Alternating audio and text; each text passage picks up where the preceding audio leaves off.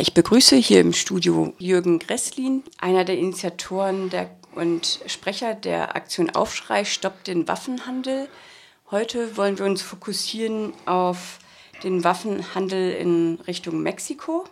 Ja, erstmal schönen guten Tag. Ich habe äh, tatsächlich aufgrund der Aussagen eines Aussteigers, eines Whistleblowers bei Heckler und Koch aus dem Jahr 2009 äh, dann im April 2010 Strafanzeige gestellt gegen die Firma Heckler und Koch. Damals sagte man wegen des Verdachts, heute sagt man definitiv wegen illegalem Waffenhandel mit Mexiko, G36 Sturmgewehre, geschätzte 10.000 oder gut 10.000 wurden nach Mexiko geliefert mit der absurden Auflage, dass nur ein Teil der Bundesstaaten beliefert werden dürfte, weil die anderen haben extreme Unsicherheitslage, hochkorrupte Polizei, die mit der Drogenmafia zusammenarbeitet. Und es ist für mich wenig verwunderlich, aber die Bundesregierung tut ganz anders, dass diese Gewehre, genauer gesagt die Hälfte dieser Gewehre, in verbotenen Unruheprovinzen landeten und dort eingesetzt werden gegen demonstrierende Studentinnen und Studenten und, und, und. 2005 hat das Bundesausfahramt ja eigentlich die, äh, den Waffenhandel Richtung Mexiko verboten und dann 2006 mit dem Neu für Alt Grundsatz erlaubt. Was bedeutet dieses Neu für Alt? Das Auswärtige Amt hat äh, Mitte des letzten Jahrzehnts klar festgestellt, die Menschenrechtslage in Mexiko ist derart desaströs. Da darf man keine Kriegswaffen hinliefern. Und dann kam es hinter den Kulissen, und das decken wir mit dem neuen Buch jetzt auf, zu einem Deal. Dieser Deal besagte, dass, äh, okay, da, wenn wir 10.000 Gewehre genehmigen im Export als Bundesregierung, dann müssen auch die gleiche Zahl, also auch rund 10.000 Gewehre in Mexiko verschrottet werden. Neu für alt heißt der Grundsatz. Das war eine von zwei Voraussetzungen dafür, dass man nach Mexiko überhaupt liefern durfte. Was wir jetzt aufzeigen äh, in dem neuen Buch Netzwerk des Todes ist die Tatsache, dass äh, alle, auch diese Vorgabe ausgehebelt wurden. Also dann hat man festgestellt, nur im Sommer 2006 gab es eine einzige Verschrottungsaktion in Mexiko, wo alte Kalaschnikow, die man eh nicht benutzt seitens der Polizei, kaputte Pistolen und vieles andere mehr, 1300 Pistolen und Gewehre verschrottet wurden. Wie gesagt, deren Wert tendierte gegen Null, man brauchte sie nicht. Und Heckler Koch hat, äh, wir, uns liegen die Schreiben vor, dann geschrieben an die verschiedenen Behörden und gesagt, jawohl, so sieht es in Mexiko aus. Im Januar und im Juni wird jedes Mal verschrottet und jetzt dürfen wir wir doch exportieren. Die Tatsache ist, äh, dass das natürlich äh, nicht gestimmt hat äh, und damit macht sich aber nicht nur die Firma schuldig, sondern auch das Auswärtige Amt, das Bundeswirtschaftsministerium, das Bundesausfuhramt, weil die hätten kontrollieren müssen, ob in den Folgejahren Verschrottungsaktionen stattfinden. Denn sie haben ja den Export abertausender von Gewehre genehmigt. Ist alles nicht passiert. Und ganz am Ende eines langen Prozesses, der uns bis ins Detail vorliegt, Mailwechsel und alles Mögliche, Dialoge, Telefonate, äh, stellt man dann fest, na gut, die Gewehre sind jetzt geliefert, überprüft haben wir es nicht, ob äh, neu für alt ist. Und äh, wir erklären diesen Export trotzdem für legal und verzichten gar auf neu für alt. Du hast ja 2010 Anzeige erstattet. Wie sieht es denn mit diesem Prozess gegen die Heckler- und Kochmanager aus? Naja, erstmal muss man sagen, das ist jetzt exakt fünfeinhalb Jahre her. Egal, was jetzt passiert, und ich hoffe, dass jetzt endlich, endlich, endlich Anklage erhoben wird. Und es gibt Signale, dass das in den kommenden Tagen passieren wird, seitens der Staatsanwaltschaft Stuttgart. Aber fünfeinhalb Jahre lang hat die Staatsanwaltschaft Stuttgart das laufen lassen. Anfang dieses Jahres sogar den zuständigen Staatsanwalt Peter Vobiler abgezogen vom Fall. Also man nimmt illegalen Waffen Waffenhandel in Stuttgart offensichtlich nicht ernst. Man nimmt in Kauf, dass Menschen weiterhin tätig sind für die Rüstungsindustrie in verschiedenen Betrieben, obwohl sie offensichtlich illegal gehandelt haben. Ich frage mich, was das für ein Demokratieverständnis ist. Die letzten Tage haben ein Signal gebracht, dass jetzt endlich die Anklage erhoben werden könnte. Ich sage es bewusst im Konjunktiv, weil offizielle Formulierung gibt es noch nicht. Hat Heckler und Koch Lobbyisten in Berlin? Netzwerk des Todes heißt der Titel des Buches und wir zeigen die ganzen Lobbyisten auf. Heckler und Koch in Verbindung mit den verschiedenen Kontrollbehörden, wie gesagt, bis hin ins Verteidigungsministerium, ins äh, Auswärtige Amt. Wie kann so eine Firma, die das tödlichste Unternehmen ist in Europa angesichts der Opferzahlen, über zwei Millionen Tote, die, und das kommt jetzt aus Sicht der Bundeswehr hinzu, noch Waffen äh, produziert, die unter Hitzeeinfluss äh, nicht immer treffen. Also es gab äh, Untersuchungen, die behaupteten, dass 92 Prozent der Schüsse daneben gehen bei Hitzeeinfluss, Dauerfeuer Feuer und Außentemperatur. Und dennoch hat jetzt Heckler und Koch den Nachfolgeauftrag für viele hundert Waffen jetzt wieder erhalten, die als Überbrückungszeit äh, dienen sollen oder in der Überbrückungszeit der Bundeswehr dienen sollen für Kampfeinsätze im Ausland.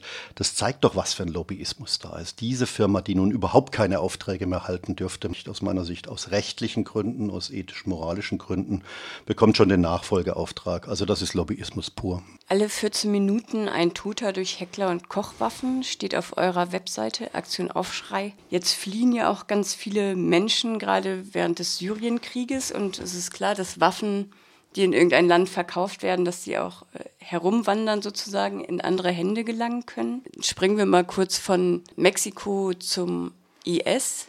Der Islamische Staat hat doch auch viele Waffen ergattert, die eigentlich die USA mal in die Region gebracht haben, oder? Das, was wir in Mexiko erlebt haben, dass Waffen wandern, also nicht in vermeintlich sicheren Regionen bleiben, sondern dann plötzlich in Unruheprovinzen auftauchen, sogar in den Händen der Drogenbarone.